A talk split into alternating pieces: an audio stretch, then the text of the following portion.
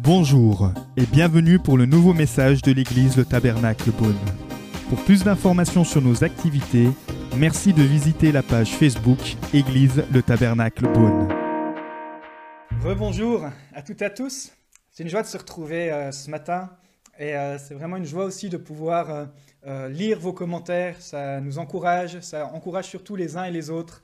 Euh, comme j'aime le dire, même si nous sommes euh, en ligne, nous voulons euh, garder cet esprit d'accueil et peut-être vous ne faites pas partie de l'église locale physiquement, peut-être vous vous connectez d'une autre région, mais j'aimerais vraiment vous souhaiter la bienvenue et particulièrement si c'est pour vous la première fois, j'aimerais vraiment vous souhaiter la bienvenue. Je m'appelle Davidé et avec Magali, donc on est les pasteurs de l'église Le Tabernacle à Beaune, mais aussi maintenant, voilà, on peut se diffuser en ligne et donc euh, d'où que vous vous connectez, on vous souhaite vraiment la bienvenue. Et si vous êtes nouveau et que vous voulez en savoir un petit peu plus sur l'église, vous pouvez, nous envoyer un message et vous pourrez recevoir euh, toutes les informations. En tout cas, c'est vraiment une joie de vous accueillir et bien sûr une joie d'accueillir euh, toute l'église du tabernacle de Beaune. Vraiment, chacun, chacune, soyez euh, les bienvenus. Alors, durant cette saison de confinement, euh, notre slogan a été et continue d'être confiné mais pas déprimé. Et on a intitulé une série de messages qui s'intitule Garde ton cœur. C'est une série de messages où on veut vraiment apprendre à protéger notre cœur. Parce que la pression du confinement fait ressortir vraiment ce qu'il y a au fond de nous. Parfois, ce sont des bonnes émotions, euh, comme on voit ces élans de, de gratitude, de remerciement euh, envers euh, certains corps de métier. Ça, c'est vraiment des bonnes choses que font sortir le confinement, mais aussi parfois la pression du confinement fait sortir en nous euh, la colère, la frustration, et c'est peut-être ce que vous vivez, vous, euh, en ce moment. Et c'est pour ça que c'est une série qui veut vous aider à protéger, garder notre cœur. C'est le proverbe 4, 23 qui dit « Garde ton cœur plus que toute autre chose, car de lui jaillissent les sources de la vie. » Alors ce matin, c'est le cinquième message de la série. Vous pourrez retrouver les autres messages euh, en podcast ou sur YouTube. Et ce matin, le titre du message est Garde ton cœur en liberté. Le verset se trouve dans Galates 5 au verset 1. Et voici, c'est l'apôtre Paul qui parle. Et il dit, c'est pour la liberté que Christ nous a affranchis. Tenez donc ferme dans cette liberté et ne vous placez pas de nouveau sous la contrainte d'un esclavage. Seigneur, merci pour ta parole. Merci pour la liberté que nous avons en toi. Merci Saint-Esprit parce que tu libères ce matin ton esprit de liberté. Tu dis que là où tu es présent, alors il y a la liberté. Et merci car tu es présent dans chaque famille, chaque personne qui est là connectée à toi ce matin. Genre, je déclare un esprit de vie, un esprit de liberté, dans le précieux nom de Jésus. Amen. Un des thèmes centraux de la Bible, c'est la liberté. En fait, la Bible, que ce soit dans l'Ancien Testament ou dans le Nouveau Testament, elle parle beaucoup de la liberté. On avait vu d'ailleurs la semaine dernière que Jésus est celui qui nous ouvre la porte pour la liberté. Il nous ouvre euh, les portes, par exemple, pour nous donner la liberté à travers les prisons que peuvent être la rancune, à travers les prisons que peuvent être la condamnation, la mort ou la peur. Mais que veut dire Paul ici, l'apôtre Paul, quand il nous dit que Christ nous a affranchis? En fait, ici, Paul parle que Christ nous a affranchis de la loi. Quelle loi? Dieu a créé le monde et il a institué des lois morales, des règles, des principes, si vous voulez. Et il, juge le monde en fonction de ces principes moraux, en fonction de ces règles. Et dans le Nouveau Testament, Jésus a résumé toutes les règles de l'Ancien Testament, qu'on pouvait estimer à plus de 600 règles, et il les a résumées en pratiquement deux versets, en deux lois, en deux règles. Dans Matthieu chapitre 22, verset 38, il dit, on peut résumer toute la loi de la Bible, toute la loi de Dieu, écoutez bien ceci, dans ces deux versets. Tu aimeras le Seigneur ton Dieu de tout ton cœur, de toute ton âme et de toute ta pensée. Et deuxièmement, tu aimeras ton prochain comme toi-même. Il dit de ces deux commandements dépendent toute la loi et les prophètes. Et la vision de notre Église, si vous êtes euh, habitué à notre Église, on, on, parle de la vision de notre Église, elle se résume en une phrase. Notre vision, c'est de permettre à chacun, à quiconque, d'être plus près de Dieu et plus près des gens. Ça résume la loi de Dieu. Ça résume ce que Jésus nous enseigne. À l'origine, nous sommes donc créés pour aimer Dieu. Aimer Dieu de tout notre cœur, de toute notre pensée, de toute notre force, pour l'adorer. Mais nous naissons avec une nature pécheresse. Et on voit que très rapidement, on est plutôt centré sur nous-mêmes que sur les intérêts de Dieu. Et en fait, même avec toute notre bonne volonté, on n'arrive pas à aimer Dieu de toute notre force, de toute notre pensée. C'est-à-dire que toutes nos pensées sont toujours en train d'aimer Dieu. C'est impossible. On voit qu'on remplace très rapidement notre adoration, l'adoration qu'on devrait donner à Dieu, on la remplace rapidement par plein d'autres choses. C'est impossible à aimer Dieu 100%. Et donc, c'est impossible aussi d'aimer notre prochain à 100%. Comment c'est possible parfois d'aimer son patron à 100% Ou en ce moment, peut-être, comment c'est possible d'aimer son président à 100% Pourtant, c'est ce que nous demande la loi de Dieu. Elle nous dit, si on veut être parfait, il faut qu'on puisse aimer Dieu parfaitement et aimer notre prochain parfaitement. Mais même en fournissant tous nos efforts, c'est impossible d'aimer Dieu parfaitement. Alors, je vous lance d'ailleurs le challenge de trouver une personne qui soit parfaite, une personne qui ne s'énerve jamais, une personne qui ne mente jamais. On voit bien que c'est impossible. Nous sommes donc tous imparfaits. Dis à ton voisin, à ton mari, à ta femme, à tes amis qui sont autour de toi, et oui, tu es assis à côté d'une personne imparfaite. La Bible nous dit que à cause de cette imperfection, il y a des conséquences. Il y a la mort. Alors c'est la mauvaise nouvelle. Il y a trois types de mort. Premièrement, c'est la mort spirituelle. Nous naissons morts spirituellement, c'est-à-dire que nous sommes séparés de Dieu. Il y a un mur qui nous empêche d'être en relation avec Dieu.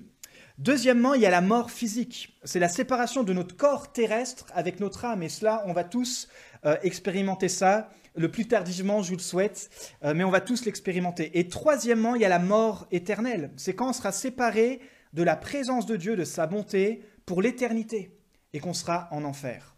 Et ça, c'est le juste jugement de Dieu contre notre incapacité à être parfait, qu'on appelle notre péché.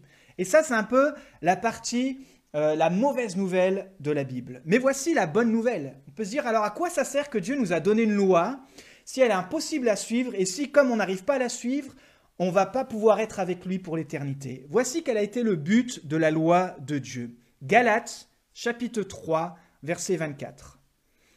Ainsi, la loi a été le guide, chargé de nous conduire à Christ, afin que nous soyons déclarés justes sur la base de la foi. Waouh En fait, la loi de Dieu a été un pédagogue a été un professeur, si vous voulez, a été un enseignant, un guide pour nous montrer que c'était impossible justement de suivre parfaitement Dieu. Un guide pour nous ouvrir les yeux sur le fait que nous avons besoin d'un sauveur. Un guide en fait qui nous a conduit à ce sauveur qui est Jésus, qui lui a parfaitement suivi la loi et qui n'a jamais péché. Jésus d'ailleurs a déclaré sur la croix, à Pâques, tout est accompli. Il parlait qu'il avait accompli la loi. Et Dieu est bon. Par la loi, en fait, il a préparé le cœur de l'humanité à recevoir Jésus. Et c'est la bonne nouvelle de l'Évangile. Et voici ce que Paul enseigne dans Romains 3, 23. Tous ont péché et sont privés de la gloire de Dieu. Ça, c'est la mauvaise nouvelle. Mais voici la bonne nouvelle. Et ils sont gratuitement déclarés justes par sa grâce, par le moyen de la libération qui se trouve en Jésus-Christ. Il y a 2000 ans à Pâques, Jésus a donné sa vie à la croix pour prendre notre jugement. C'est une merveilleuse vérité. Nous étions déclarés coupables d'enfreindre la loi de Dieu, parce que impossible de la suivre parfaitement à 100%. Mais Dieu, au lieu de nous punir, il a choisi de punir son Fils unique, Jésus-Christ. Et maintenant, Dieu nous voit à travers Jésus. Son sacrifice à la croix nous justifie, nous rend justes, parfaits devant Dieu. Voilà, si on voulait résumer la doctrine de la justification par la foi, Jésus est mort à notre place, il nous rend justes, il n'y a plus de condamnation pour ceux qui sont en Jésus-Christ. Alors, à quel point sommes-nous devenus justes? Par exemple, si je vous demande, on va faire ce test ensemble, si vous pensez être plus juste que la pire personne qui n'ait jamais existé sur cette terre. Par exemple, si vous pensez être plus juste que Hitler, levez votre main. J'espère que derrière votre écran, vous levez votre main. Vous pouvez envoyer d'ailleurs les mains levées comme ça en, en commentaire. J'espère que vous, vous pensez quand même être plus juste que Hitler. Tout le monde garde donc sa main levée. Maintenant, est-ce que vous pensez être autant juste que moi? Alors là, je pense que la plupart aussi, j'imagine que vous pensez, euh, pourquoi je serais plus juste que vous? Nous sommes justes, vous pouvez garder votre main levée. Mais voici, est-ce que vous pensez être aussi juste que Mère Teresa Waouh, là, on monte un peu la barre. J'imagine que déjà, il y a des mains qui commencent à se baisser. Non, moi, quand je vois la Mère Teresa, je pense que je suis moins juste qu'elle. Et dernière question, est-ce que vous pensez être aussi juste que Jésus? Et là, personne peut lever sa main. Parce que Jésus était innocent et d'innocent, il s'est fait coupable pour nous. Pourtant, à la croix, justement, Jésus, il a pris notre injustice, tous nos péchés, nos fautes, nos erreurs. Il y a en fait ce qu'on appelle un échange qui s'est passé entre lui et nous. Jésus nous donne sa justice et son esprit vient habiter en nous. En fait, on est déclaré juste par la foi en Jésus-Christ. Et ça signifie deux choses. Ça signifie qu'en Jésus, c'est comme si devant Dieu, je n'avais jamais péché. On est rendu saint. Waouh, c'est incroyable. Et deuxième chose, devant Dieu, en Jésus, c'est comme si je n'avais jamais désobéi à Dieu. Imaginez un peu qu'est-ce que Christ a accompli à la croix, c'est incroyable. Dieu prend plaisir en nous, il nous appelle enfants de Dieu, et quand il nous voit à travers Jésus, il nous voit comme si on n'avait jamais péché et comme si on n'avait jamais désobéi. Alors pourquoi vous vivez comme si vous deviez tout faire pour être accepté de Dieu? J'en connais comme cela, et certainement si euh, vous êtes chrétien, vous passez par cette période, par, euh, par cette phase. Beaucoup se réveillent anxieux parce qu'ils essayent de gagner la faveur de Dieu, par leurs efforts. Vous savez, ça part d'une bonne attention. Mais parfois, on tombe dans le piège du légalisme. Et Paul appelle ça carrément de l'esclavage. Alors, qu'est-ce que c'est le légalisme? Parce que c'est un terme encore très biblique. Peut-être c'est la première fois que tu entends ce terme, ou peut-être pour toi ce terme n'a euh, pas une bonne définition. Voici la définition du légalisme biblique. Écoutez bien. Dans la vie chrétienne, le légalisme remplace notre amour et relation avec Christ par des règles destinées à soulager notre conscience. La vraie liberté chrétienne est perdue. Paul déclare que notre liberté est en Jésus seul. Nous sommes justifiés par la foi seule, par Jésus seul, par sa grâce seule, par la croix seule.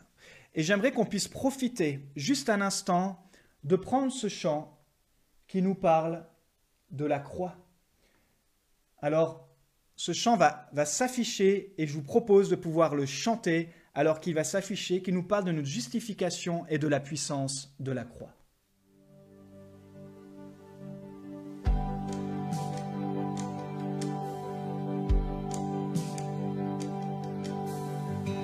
Ce que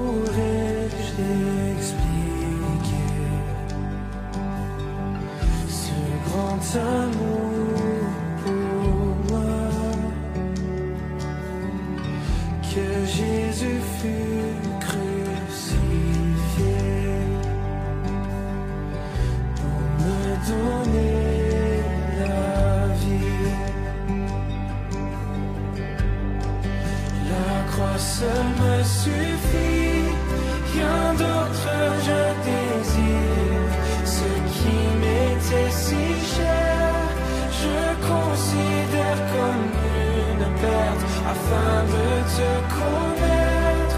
Tout ce que je possède et pour moi sans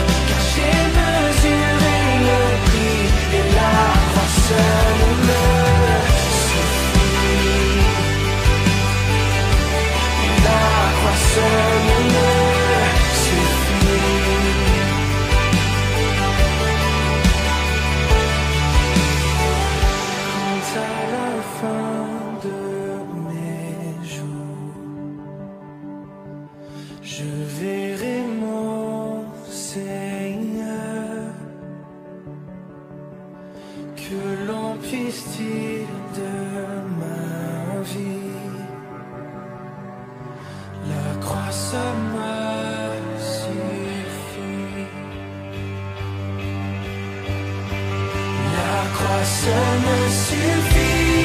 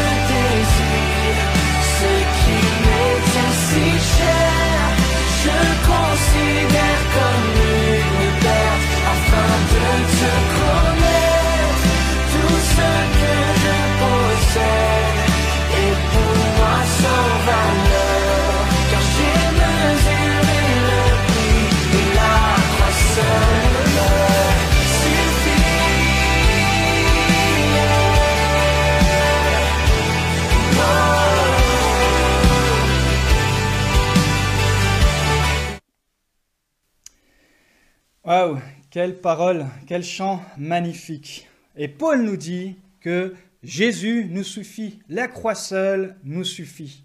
C'est pour la liberté que Christ nous a affranchis. Tenez donc ferme dans cette liberté et ne vous placez pas de nouveau sous la contrainte de l'esclavage. Paul écrit aux chrétiens juifs du premier siècle de la région de Galatie.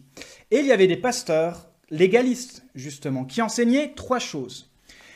Si tu veux être un bon chrétien, et je pense que c'est à tous notre désir, si vous êtes connecté là, c'est parce que vous aimez Jésus, vous voulez euh, grandir, vous voulez être un, meilleur chrétien. Et voici ce que ces pasteurs légalistes du premier siècle enseignaient. Dit, tu dois croire en Jésus-Christ, donc jusque-là, tout va bien. Mais deuxième chose, il disait, mais tu dois suivre les lois. Et dans leur contexte à eux, au premier siècle, c'était notamment la circoncision. Euh, je ne vais pas rentrer dans les détails, mais voilà, c'est quelque chose euh, qui pouvait imposer cette loi qui venait de Moïse, qui disait, voilà, tu dois croire en Jésus-Christ, mais deuxièmement, tu dois te faire circoncire. Et à ce moment-là, tu seras pleinement, troisièmement, accepté par Dieu. Crois en Jésus-Christ, mais fais-toi circoncire, suis la loi de Moïse, suis la loi de Dieu, et enfin tu pourras être accepté. Et Paul les reprenait sévèrement. Il faisait même appel à leur bon sens. Il dit, mais si tu dois suivre la loi de la circoncision, ça veut dire que tu te remets sur le modèle où tu dois suivre toutes les lois. Et ce qui revient au cercle vicieux où c'est impossible. Donc si tu veux suivre toute la loi, Jésus ne te sert à rien. Aux pasteurs aussi de chrétiens de Rome qui étaient tombés dans le légalisme, aux chrétiens légalistes aussi, eux, ils avaient des querelles sur le type de nourriture qu'il fallait manger. Euh, Pour certains, si tu mangeais certains types de nourriture, tu étais plus chrétien qu'un autre. Voici ce qu'il dit dans Romains 14, verset 3. Que celui qui mange de tout ne méprise pas celui qui ne le fait pas, et que celui qui ne mange pas de tout ne juge pas celui qui le fait, car Dieu l'a accueilli. Waouh Paul dénonçait ces faux prédicateurs et il rétablissait la vérité. Et il rétorquait en trois points. Premier point, c'est la même chose. Tu dois mettre ta confiance en Jésus. Mais deuxième point, donc si tu es justifié, eh bien donc tu es pleinement accepté par Dieu. C'est Jésus qui a fait cette œuvre pour toi. Et troisièmement, par le Saint-Esprit et ton amour pour Dieu, alors de là naît, jaillit de ton cœur une obéissance ancrée dans la grâce. Tu dois faire confiance, tu dois faire confiance en Jésus, tu, euh, es donc justifié, et donc par le Saint-Esprit et ton amour, naît une obéissance qui est ancrée dans la grâce. Paul a été conscient de notre tendance au légalisme. Le légalisme, c'est ça, c'est on préfère remplacer notre amour et notre relation avec Christ par des règles destinées à soulager la conscience. Paul dit, tiens ferme contre le légalisme, car tu es appelé à la liberté. Rapidement, on va voir trois points. Première chose, comment vivre ma liberté? Paul soulève un autre problème, celui d'utiliser sa liberté, mais pour faire ce qu'on veut. D'utiliser la liberté, le prétexte de la liberté en Christ pour justifier des attitudes qui viennent en fait de notre nature. Voici ce qu'il dit dans Galates chapitre 5 verset 13. Frères et sœurs, c'est à la liberté que vous avez été appelés. Seulement, ne faites pas de cette liberté un prétexte pour suivre les désirs de votre nature propre. Quand on entend le mot liberté, on comprend avec notre mentalité française. Peut-être vous avez le chant de Florent Pagny qui vient dans votre tête, vous n'aurez pas ma liberté de penser. Euh, ou peut-être pour ceux qui sont anglophones, vous avez euh, le, chant Free from Desire. Vous voyez, la liberté, voici peut-être l'idée qu'on peut s'en faire. Avec la Révolution française d'ailleurs, il y avait trois mots qui étaient sur toutes les bouches. Liberté, égalité, fraternité.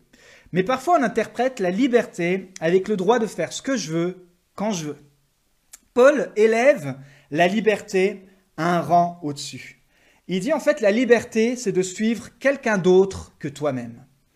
Il dit de ne pas se tromper, c'est de suivre Jésus et non ta nature propre. Ne faites pas de cette liberté un prétexte pour suivre les désirs de votre nature propre. Le, thème, le terme nature ou chair selon les traductions, il vient du grec sarx et ça a trois significations. Premièrement, ça signifie notre chair qui recouvre les os. Deuxièmement, c'est utilisé dans la Bible pour euh, parler du corps de l'homme, de l'humanité. Mais troisièmement, et c'est dans ce sens que Paul l'utilise, c'est la nature terrestre de l'homme, séparée de l'influence de Dieu et prompt au péché et à la désobéissance envers Dieu. Quand vous devenez chrétien, vous invitez le Saint-Esprit à vivre en vous. En fait, vous invitez la vraie liberté en vous. La liberté de penser comme Dieu. La liberté de penser dans la pensée, d'être dans la pensée de Christ. Mais il y a une colocation à l'intérieur de vous entre votre ancienne liberté et votre nouvelle liberté. L'ancienne liberté, c'était celle de suivre vos propres désirs, vous conduira, dit Paul, à un esclavage, l'esclavage de vous-même. Tandis que la nouvelle liberté de suivre le Saint-Esprit, elle vous rendra libre. Voici comment Paul l'explique au chapitre 5 de Galates, verset 16. Voici donc ce que je dis. Marchez par l'esprit et vous n'accomplirez pas les désirs de votre nature propre. En effet, la nature humaine a des désirs contraires à ceux de l'esprit, et l'esprit a des désirs contraires à ceux de la nature humaine. Ils sont opposés entre eux, de sorte que vous ne pouvez pas faire ce que vous voudriez. Cependant, si vous êtes conduit par l'esprit, vous n'êtes pas sous la loi. Il y a une bataille en vous. Et d'ailleurs, c'est un signe de maturité si en ce moment, à l'intérieur de vous, vous êtes en bataille. Vous savez, les termes, comme dans la Bible, qu'on utilise pour montrer cette bataille, c'est résister. Résister au diable, il fuira loin de vous. Tenir ferme, Paul dira. Protège ton cœur, veille sur ton cœur. Est-ce que vous combattez pour la bonne liberté? C'est-à-dire, est-ce que vous marchez conduit par l'esprit Ou est-ce que vous utilisez votre liberté pour suivre simplement la nature qui est à l'intérieur de vous, votre propre nature? Deuxième chose, comment savoir si vous êtes libre? Paul est un bon pasteur et il donne des exemples des désirs qui viennent de notre ancienne nature, des natures propres, et puis des désirs de ceux de l'esprit, les contrastes. Il dresse deux listes et dans chaque catégorie pour que le chrétien puisse avancer, celui qui désire avancer en fait, il puisse pas la voir cette liste comme une liste de condamnation, mais un outil pour vous examiner un outil pour vous évaluer et j'aimerais vous donner, vous partager cet outil pour vous ce matin et laisser le Saint-Esprit vous convaincre lui-même des progrès que vous avez à faire. Voici la liste dans Galates 5 au verset 19. Première liste. Les œuvres de la nature humaine sont évidentes. Ce sont l'adultère, l'immoralité sexuelle, l'impureté, la débauche, l'idolâtrie, la magie, la haine, les querelles, les jalousies, les colères, les rivalités, les divisions, les sectes, l'envie, les meurtres, l'ivrognerie, les excès de table et les choses semblables. Je vous préviens, comme je l'ai déjà fait, ceux qui ont un tel comportement n'hériteront pas du royaume de Dieu. L'apôtre Paul parle ici de quatre comportements. De quatre comportements qui viennent de notre ancienne nature et que maintenant, avec notre nouvelle nature, nous pouvons lutter contre. Les comportements sexuels qui portent à l'immoralité, les comportements religieux, comme on l'a vu, tout ce qui est idole, talisman, qui remplace la place de Jésus, les comportements relationnelles toxiques, euh, des églises qui veulent euh, se centrer sur elles-mêmes, qui n'ont plus à cœur de partager le message de l'Évangile, ou des, ou des chrétiens qui se critiquent entre eux, etc. Et puis le quatrième comportement sur lequel euh, on doit protéger notre cœur, c'est notre comportement alimentaire, les excès de table, etc. Puis il met en contraste la deuxième liste. Voici les fruits de l'esprit, chapitre 5, verset 22. Mais le fruit de l'esprit, c'est l'amour, la joie, la paix, la patience, la bonté, la bienveillance, la foi, la douceur, la maîtrise de soi. Contre telles attitudes, il n'y a pas de loi. Voici notre nouvelle identité, notre nouvelle liberté. Plus on regardera aux fruits de l'esprit durant cette série qu'on va continuer sur les prochaines semaines, et plus on va voir comment développer ces fruits. Mais nous devons commencer par faire un point sur notre liberté. C'est pour ça que dans Galates chapitre 5 verset 1, l'apôtre Paul dit, c'est pour la liberté que vous avez été affranchis. Tenez donc ferme dans cette liberté et ne vous placez pas de nouveau sous la contrainte d'un esclavage. Troisième et dernier point, comment tenir ferme alors dans cette liberté? Tenir ferme se traduit aussi par se tenir debout, persévérer, persister. Pour quelle liberté tenez-vous vous debout? Pour votre propre idée de la liberté? Vos croyances Votre philosophie? Cette liberté, est-ce qu'elle vous rend vraiment heureuse? Une joie selon vos critères? Ou est-ce que c'est une joie où vous voyez bien qu'elle a des limites, elle est éphémère? Parce que la liberté du Saint-Esprit, la liberté en Christ, nous rendra heureux, nous rend heureux. Et elle se trouve dans la parole, et c'est l'apôtre Jacques au verset 1, au chapitre 1, verset 25, qui dit Voici au contraire un homme ou une femme qui scrute la loi parfaite qui donne la liberté. Il lui demeure fidèlement attaché et au lieu de l'oublier après l'avoir entendu, il y conforme ses actes. Cet homme, cette femme sera heureux, attendez la suite, dans tout ce qu'il fait. Cet homme, cette femme sera heureux dans tout ce qu'il fait. Est-ce que vous êtes heureux en ce moment? Vous êtes euh, chrétien, vous êtes, comme on dit, né de nouveau, ou peut-être vous n'êtes pas encore chrétien et vous savez qu'à l'intérieur de vous, il manque cette joie, il manque cette paix. Là, dans ce verset, et dans la Bible, il y a une promesse d'une liberté qui nous rend heureux dans tout ce qu'on va faire, que ce soit dans le travail, que ce soit dans les tâches quotidiennes, dans les tâches plaisantes, moins plaisantes. La joie d'avoir le salut de Christ. Le secret, l'apôtre Paul nous dit, est de tenir ferme dans la loi parfaite. C'est encore un jargon chrétien, mais ça veut dire tout simplement tenir ferme dans la Bible, dans la parole. Et Jésus dit qu'il est la parole, c'est-à-dire tenir ferme dans ma relation avec Jésus de demander au Saint-Esprit de vous éclaircir sur ce que vous lisez. Pas de chercher à compliquer ce que vous ne comprenez pas, mais déjà d'appliquer, c'est ce qu'a dit l'apôtre Jacques, d'appliquer déjà ce que vous comprenez, d'appliquer peut-être ce verset qu'on a vu ensemble aujourd'hui, d'appliquer ce que vous comprenez. En conclusion, pour vivre la liberté en Christ, tu dois mettre ta foi en Jésus. Alors tu es donc justifié et donc pleinement accepté par Dieu par le Saint-Esprit et ton amour pour Dieu, va naître une obéissance qui va être ancrée dans la grâce. Alors une bonne question que je peux vous poser ce matin et qu'on peut se poser ensemble, comment utilisez-vous votre liberté en Christ? Je suis conscient que je m'adresse à un auditoire en ligne, à des chrétiens en ligne. Quel est, comment utilisez-vous votre liberté en Christ? Ce matin, c'est vraiment un encouragement à tenir ferme dans les désirs de l'Esprit. Laissez le Saint-Esprit venir examiner votre cœur ce matin. Il y a des endroits peut-être qui ne sont pas encore libres. Votre cœur est esclave de certaines choses et ça vous fait mal. Ça vous rend malheureux, ça rend malheureux votre entourage. Votre cœur est blessé peut-être. Jésus voit votre désir et il veut vous aider à changer. Alors ce matin, on va prier en deux étapes. Première chose, la première étape est de mettre votre foi en Jésus-Christ. Dans Romains 10, 9, il est dit, si tu reconnais publiquement de ta bouche que Jésus est le Seigneur, et si tu crois dans ton cœur que Dieu l'a ressuscité, tu seras sauvé.